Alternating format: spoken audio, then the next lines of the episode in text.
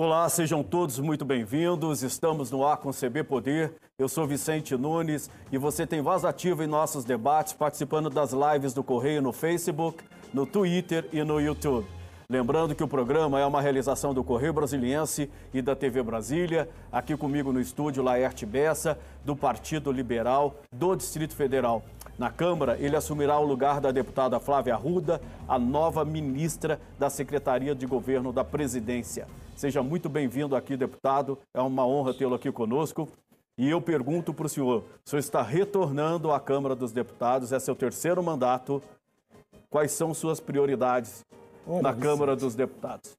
É um prazer estar aqui com você. Já tive aqui em outras oportunidades, mas é sempre bom você voltar à Câmara Federal. Eu passei lá por dois mandatos e defendendo principalmente a segurança pública e com, na última campanha, como eu fui derrotado, eu estava pensando sério em não voltar mais. Mas agora apareceu essa oportunidade, né, que a Flávia é uma excelente parlamentar, né, reconhecida por todo o Brasil, vai assumir um, um ministério né, e representar muito bem o Distrito Federal.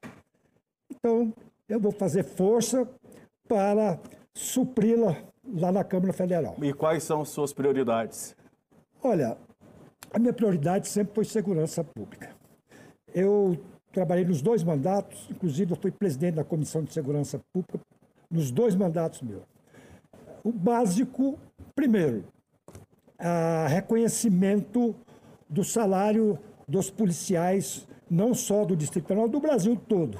Não só da Polícia Civil, mas da Polícia Militar e o próprio Corpo Bombeiro. E aqui nós lutamos é, e vamos continuar a lutar aqui pela paridade da Polícia Civil com a Polícia Federal. É um berço só, não tem razão nenhuma para as duas polícias ganhar uma diferente da outra. Pois é, mas existe uma rebelião aí é, entre os policiais, sobretudo por causa da PEC emergencial, certo? Que congelou os salários dos servidores e havia uma negociação que os policiais ficariam de fora disso e acabou que é. o governo definiu que eles é. vão ter que dar o sacrifício. É, houve, inclusive, várias manifestações dos policiais nas ruas, é, muitas cartas de protestos em relação ao governo. Como é que o senhor vai tratar disso? Olha, nós vamos tentar é, conduzir a situação para que a gente possa reverter essa situação. Não pode mais os, os, os policiais, né, no caso todo o Brasil, ficarem refém de uma situação que veio só para cuidar da pandemia. Agora, os policiais têm que entrar nesse sacrifício. Poxa, os policiais hoje no Brasil, não só no Distrito Federal, estão ganhando, ganhando muito mal. Estão ganhando muito mal e hoje. Hoje eles são discriminados até para vacina. Hoje você sabe muito bem que os policiais não estão tomando vacina ainda eles estão à frente de todos os serviços policiais hoje na rua. Eles estão, tanto a Polícia Civil como a Polícia Militar, eles estão trabalhando dioturnamente e, infelizmente, não enxergaram isso. Então, isso aí é um trabalho que nós vamos ter que fazer, além de pressionar o governo para que isso possa acontecer, a vacinação de todos os policiais, inclusive eu, que já estou com 66 anos, ainda não fui vacinado, e também é, deslocar emendas, se possível. Ah, conversando com a ministra, ela me disse ainda que tem algumas emendas para que quem possa investir é, nessa peste que está gerando em todo o mundo, que é o Covid-19.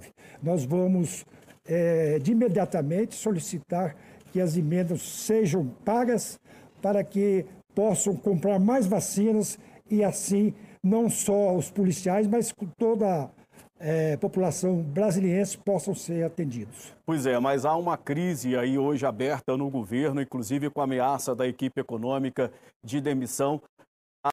É, as regras do orçamento não sejam mudadas, que não se dê reajuste para servidores, inclusive para policiais. É assim, o senhor está disposto a comprar briga com o Paulo Guedes?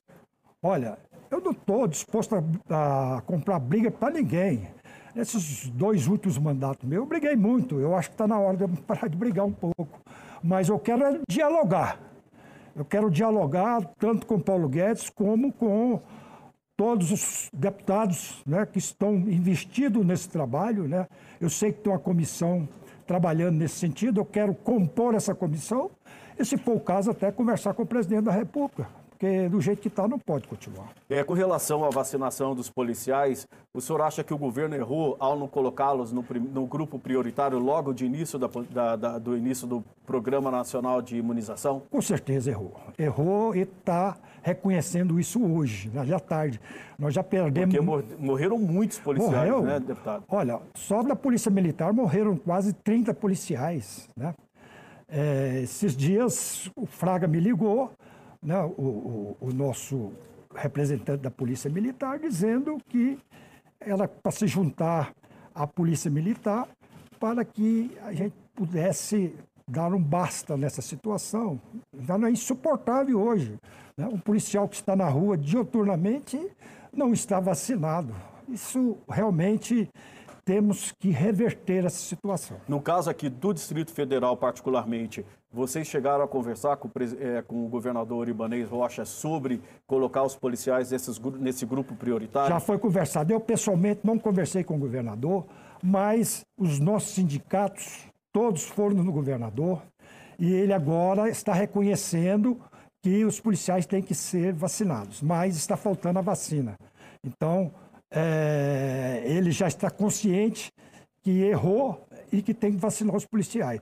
E, e na frente dos presidiários, né? O que está acontecendo em alguns locais do país, estão vacinando os presidiários e deixando os policiais de fora. Isso não pode acontecer. Pois é, coincidentemente, esse trabalho é, deveria ter sido feito pelo uh, Anderson Torres, que estava à frente da Secretaria é, de Segurança do Distrito Federal e agora foi nomeado ministro da Justiça. O Anderson Torres não cumpriu o papel dele no sentido Olha, de defender não... a categoria? O, o, o, o, Vicente, eu não vou dizer que ele não cumpriu, porque eu não estou acompanhando a política. Eu estou fora da política. Eu fui surpreendido com, com essa assunção da, da, ministra agora, da ministra, e que eu vou ter que substituí-la lá no, no, na Câmara Federal.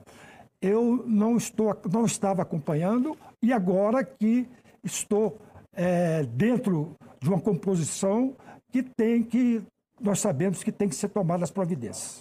É, com relação, o senhor está retornando à Câmara, o senhor vai, vai compor a base de apoio do presidente Jair Bolsonaro? Olha, a princípio sim. Eu acho que o presidente Bolsonaro, apesar em alguns pontos ele ainda tem as suas deficiências, mas no, no grosso, no âmbito geral, o Bolsonaro é um grande defensor é, do bem-estar do povo brasileiro, né? ele é contra a corrupção em qualquer situação do país e nós temos que estar do lado dele. Agora, nessa condição dele, é, com respeito da sua, é, é, na sua atuação contra o Covid, da sua situação contra essa pandemia que existe hoje no Brasil, eu não vou dizer que eu estou a favor dele, não. Pois eu, é, o senhor fala em bem-estar que... da população, mas com quase 400 mil mortes no país pela pandemia, isso é, é cuidar do bem-estar da população? Olha, ele sempre procurou isso, porque não é só o lado da pandemia. Nós temos que ver também as pessoas que estão morrendo por falta de trabalho, por falta do dinheiro, que estão passando fome, pelo, pelo fato de não poder eles trabalhar. Pois é, mas Ele está olhando esse lado também. Daí... Nós temos que olhar os dois lados. Pois é, mas isso não seria, não teria sido resolvido ou minimizado se o governo tivesse eh, feito um programa rápido de vacinação? Porque se você tivesse vacinado rapidamente a população, não se precisaria tomar medidas tão restritivas como estão sendo tomadas agora por governadores e prefeitos. E o governo não se preocupou em comprar vacinas, deputado. Concordo. Concordo que, nesse ponto, o governo foi mal, mesmo porque grandes países, né?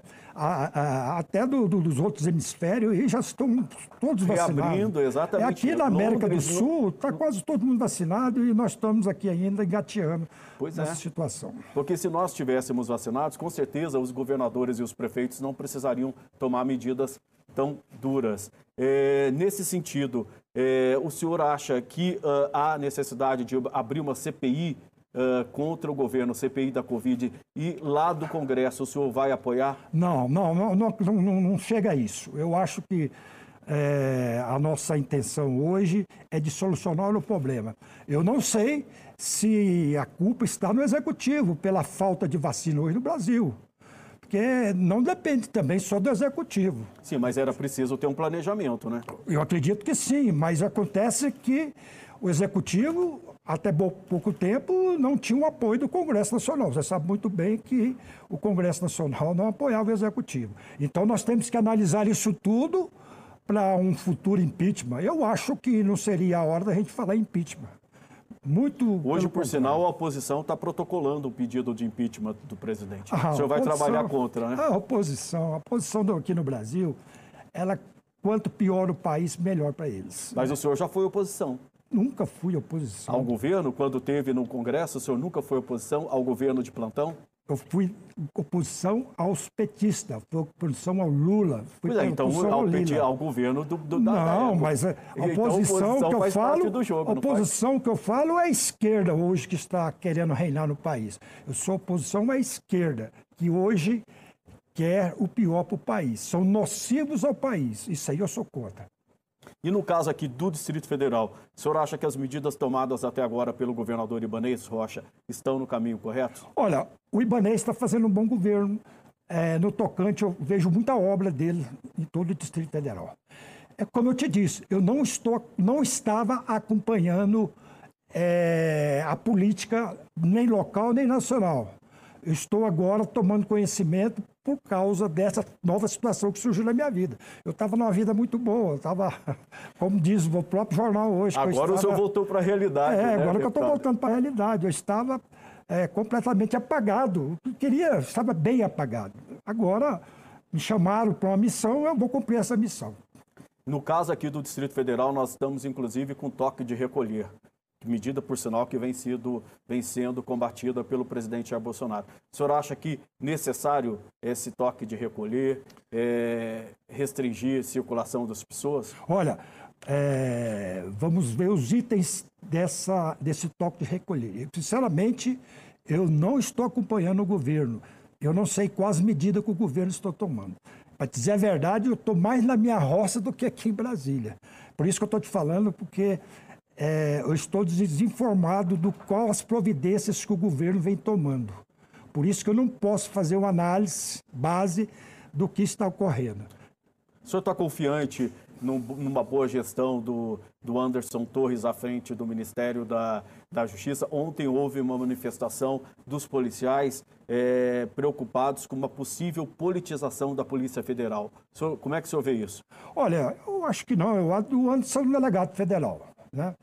Eu acho que ele passou dois anos e meio aqui no, no, Distrito Federal, ele fez um bom mandato na Secretaria de Segurança.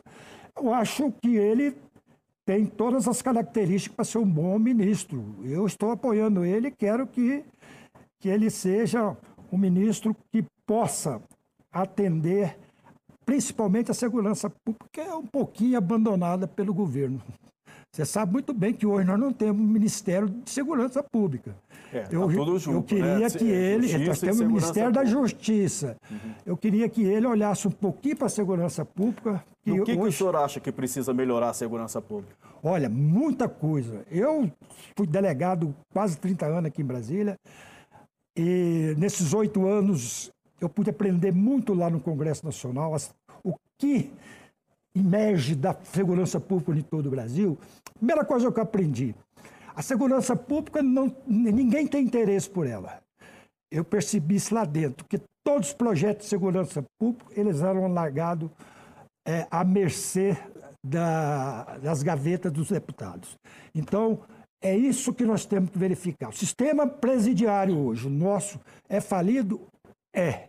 Mas nós não podemos, é, pelo fato do nosso sistema penitenciário ser falido, deixar o vagabundo solto, porque não tem lugar de guardar, guardar não, de, de, de segurar o bandido.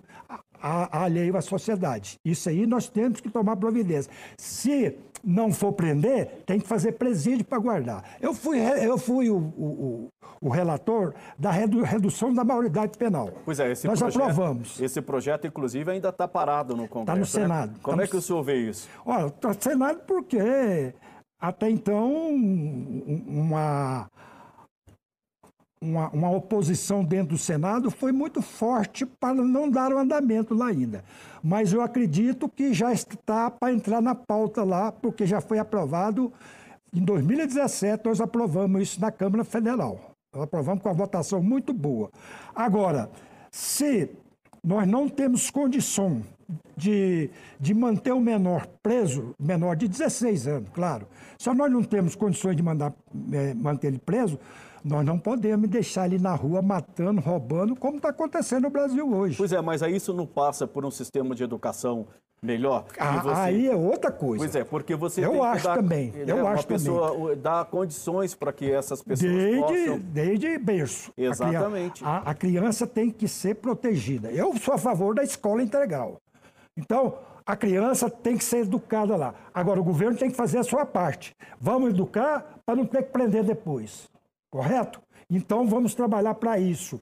E depois que a, que a, que a criança se torna 16 anos e se torna de alta periculosidade, aí não tem mais jeito. Infelizmente, eu fui delegado tentando, eu sei o que, que é o melhor. Já levei tiro de um menor de 16 anos, certo? De alta periculosidade. Pois é, mas hoje, o deputado, as cadeias no Brasil, elas são depósitos de gente.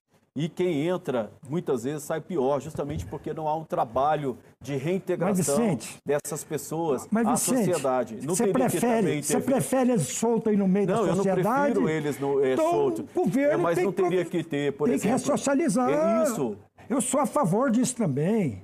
Mas eu sou a favor disso, sou, sou, sou a favor da criança lá no primário, a escola integral, sou a favor de tudo isso, mas sou a favor também que se não tiver isso, até que se o governo se prepare para dar essa estrutura para o país, nós temos que manter eles presos.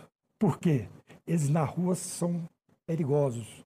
Eles na rua são de alta periculosidade. Eu sei disso que o menor hoje, ele não é brincadeira e outra. Eles estão hoje é, com a libertinagem que existe dentro do Código de Menor, eu falo libertinagem porque, se você ler o código de, de, de, dos menores, você fica assustado de tanta benesse que tem o menor de idade. Então, é, nós temos que mudar isso. Pois é, inclusive é, fazer o governo mais presente, né? Porque hoje a gente tem uma ausência do Estado, sobretudo nessas grandes periferias. Toda a né? vida tem, é igual eu estou te falando. Hoje a segurança pública não tem nem ministério. É isso aí incrível. Nós temos é, Ministério da Pesca. E nós não temos Ministério de Segurança Pública, é o mal que aflige o nosso país hoje. Pois é, mas o presidente Bolsonaro foi eleito justamente com essa questão de combater a violência. Eu não sei. Por que, que ele não criou Eu esse... não sei. Ele, na hora lá ele criou o Ministério da Segurança Pública, aí veio o ministro Moro. Para ser mais, para dar mais poder ao Moro? Ao, Eu ao acredito que Sérgio sim. Moro? Ele quis dar mais poder ao Moro de manter a, a, o Ministério, apenas com a Secretaria Nacional da Segurança Pública, que é inútil né, dentro do Ministério da Justiça e que, infelizmente, não funciona. Não em algum funciona. momento aí se discutiu a possibilidade de o Alberto Fraga assumir a pasta da segurança pública, né? Olha, eu não sei. Eu, eu, eu Isso não... foi cogitado. Já foi cogitado. Eu, eu, acho que o Fraga seria um bom secretário ou, ou, ou, ou ministro. Ele tem, ele tem a, a, a, a experiência de rua, ele trabalhou igual eu, trabalhou 30 anos na Polícia Militar de Brasília. Então, eu acho que ele tem experiência para assumir uma secretaria, um ministério, sem problema nenhum. Não sou contra isso, não. Eu acho que o governo federal tem que dar mais valor à segurança pública e dar mais condições de trabalho aos policiais. Deputado, eu vou pedir licença para o senhor um minutinho. Tá. A gente vai fazer um breve intervalo. O CB Poder volta já já. Na volta, nós seguimos com a nossa entrevista com Laerte Bessa, do Partido Liberal. Na Câmara, ele assumirá o lugar da deputada Flávia Arruda, a nova ministra da Secretaria de Governo da Presidência da República. Fique aí, a gente volta já já.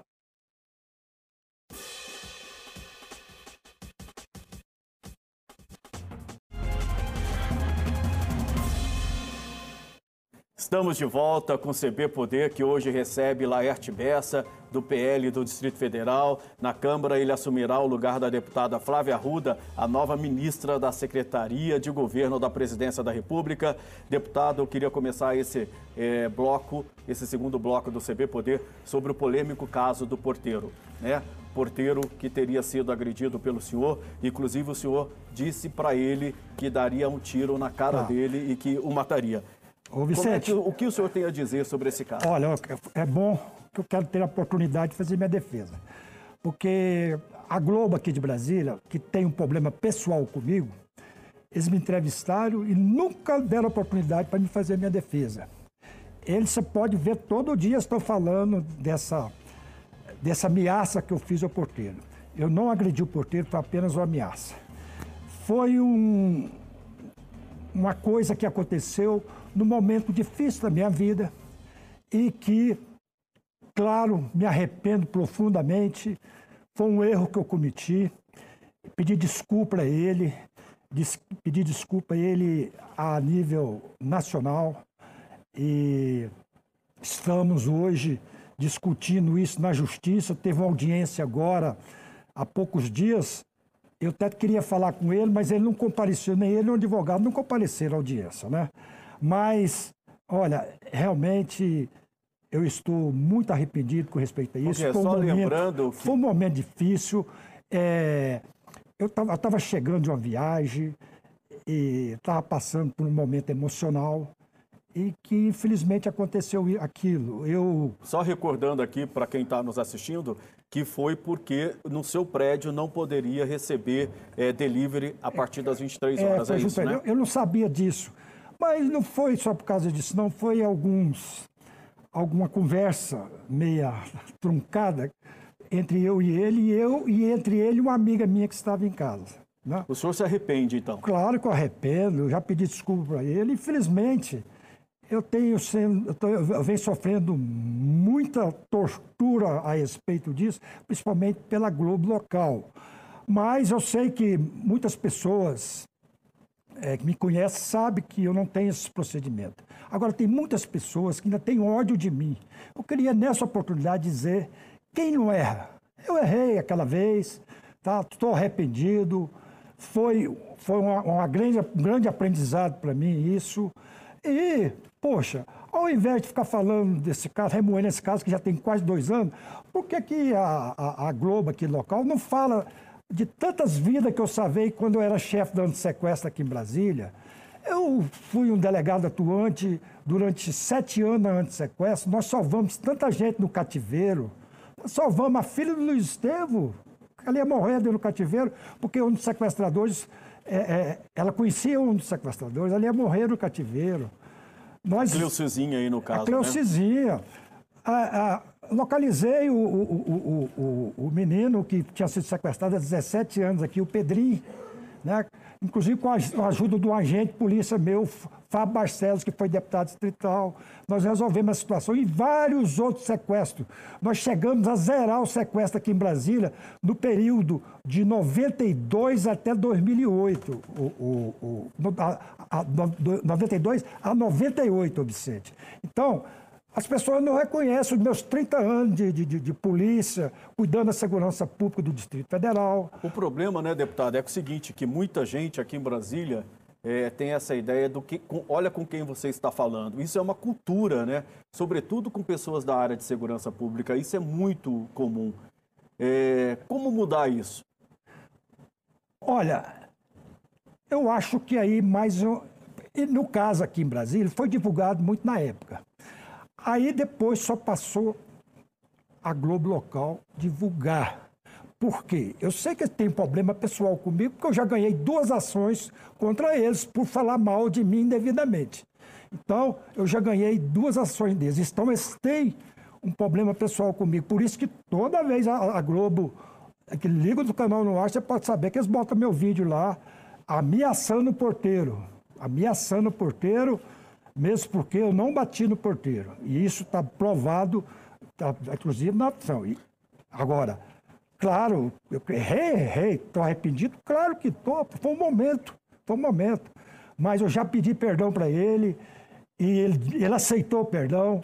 Ele disse que só não perdoaria a ação que ele ia mover para mim. Eu falei, não tem problema, eu acho que é um dever que você tem que mover uma ação de perdas e danos contra mim, que você teve perdas. Eu também tive perdas, mas é uma situação que eu quero resolver com ele. Nós vamos resolver. Se ele tivesse ido na audiência, nós íamos resolver. pois é, nas nossas redes sociais aqui, os nossos internautas, as pessoas que estão nos assistindo pelas redes sociais, estão classificando a sua ação em relação ao porteiro como mesquinha. E como é que o senhor se, se o senhor se sente confortável para voltar à vida pública olha, uh, depois disso? Olha, eu acho que todo mundo é. Eu não digo que foi mesquinha, não. Foi um momento intempestivo meu, né?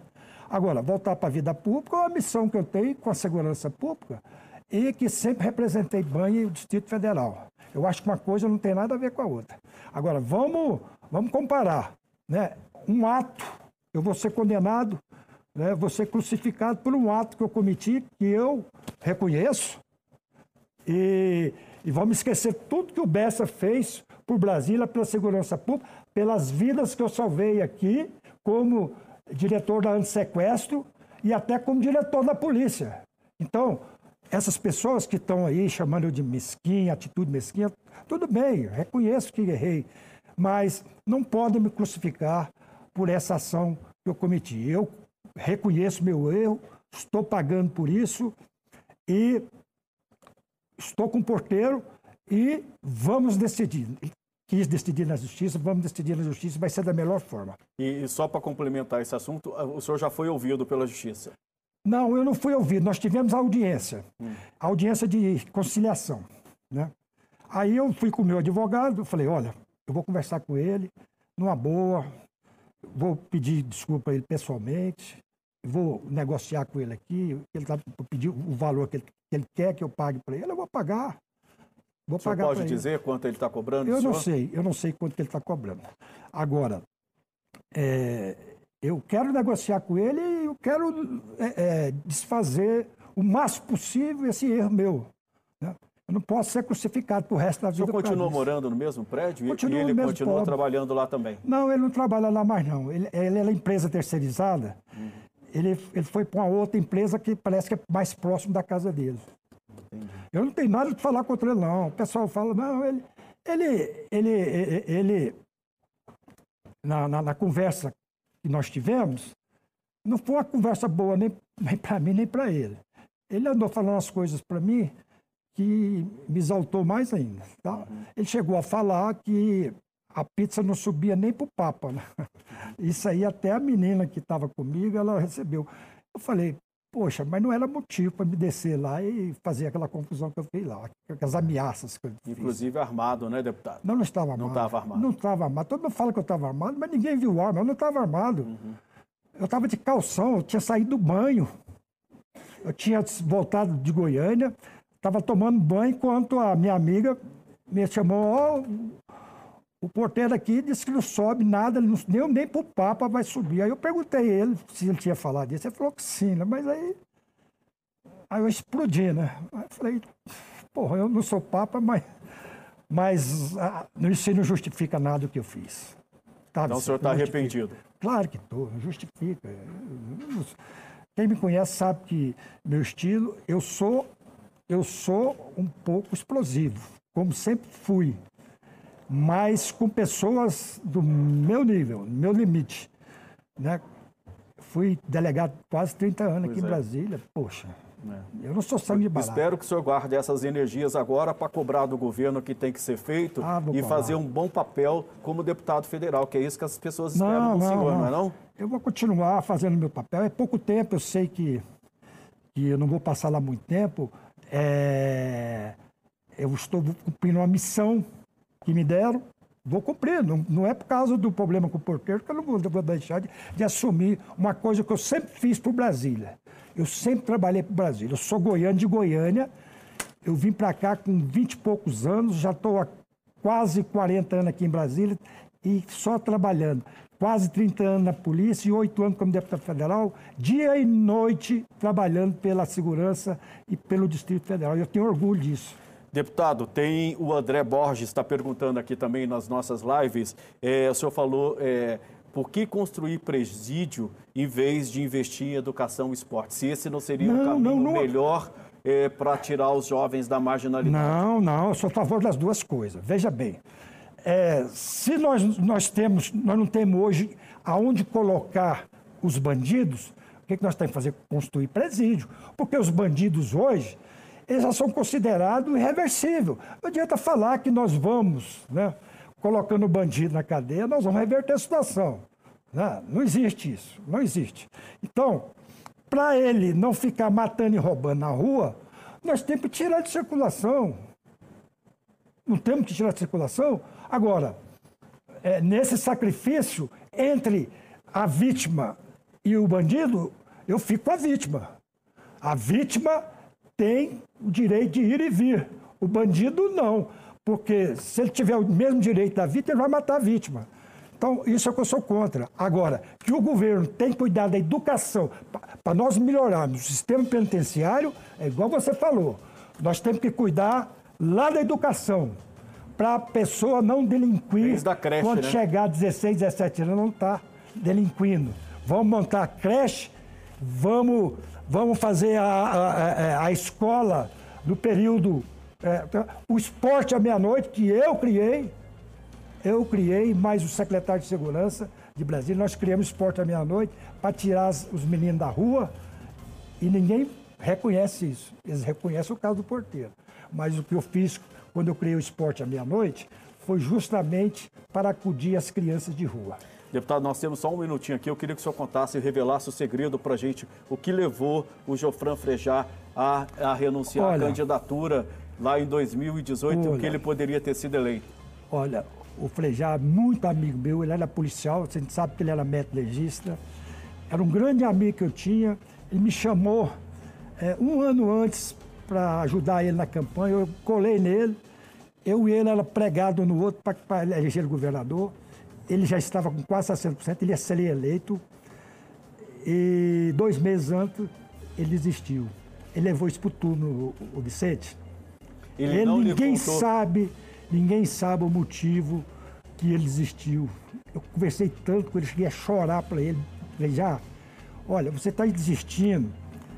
Quantas pessoas que estão junto contigo, que você desistindo, você vai jogar todo mundo para o mesmo.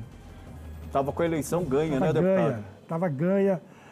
E é um dos motivos do meu emocional, aquela época da, da, da, da confusão com o porteiro. Eu estava muito abalado por esse fato. É... Eu queria desistir da campanha também.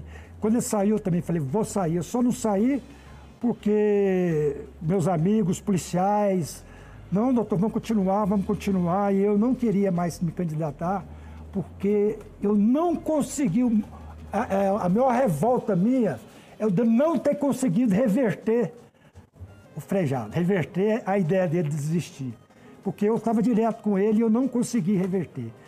E o que, que fez ele, que levou ele a fazer isso, ele levou para o túmulo, infelizmente. Infelizmente, mas o senhor ainda tiver mais histórias para contar sobre esse assunto, a gente vai querer ouvi-lo. Tá bom, tá bom, tem, tem muita história. tem muita história é, Deputado, é, Laerte Bessa, muito obrigado pela sua De presença nada, aqui no CB Poder. Foi uma honra tê-lo aqui conosco. Até a próxima. O CB Poder fica por aqui. Muito obrigado pela companhia.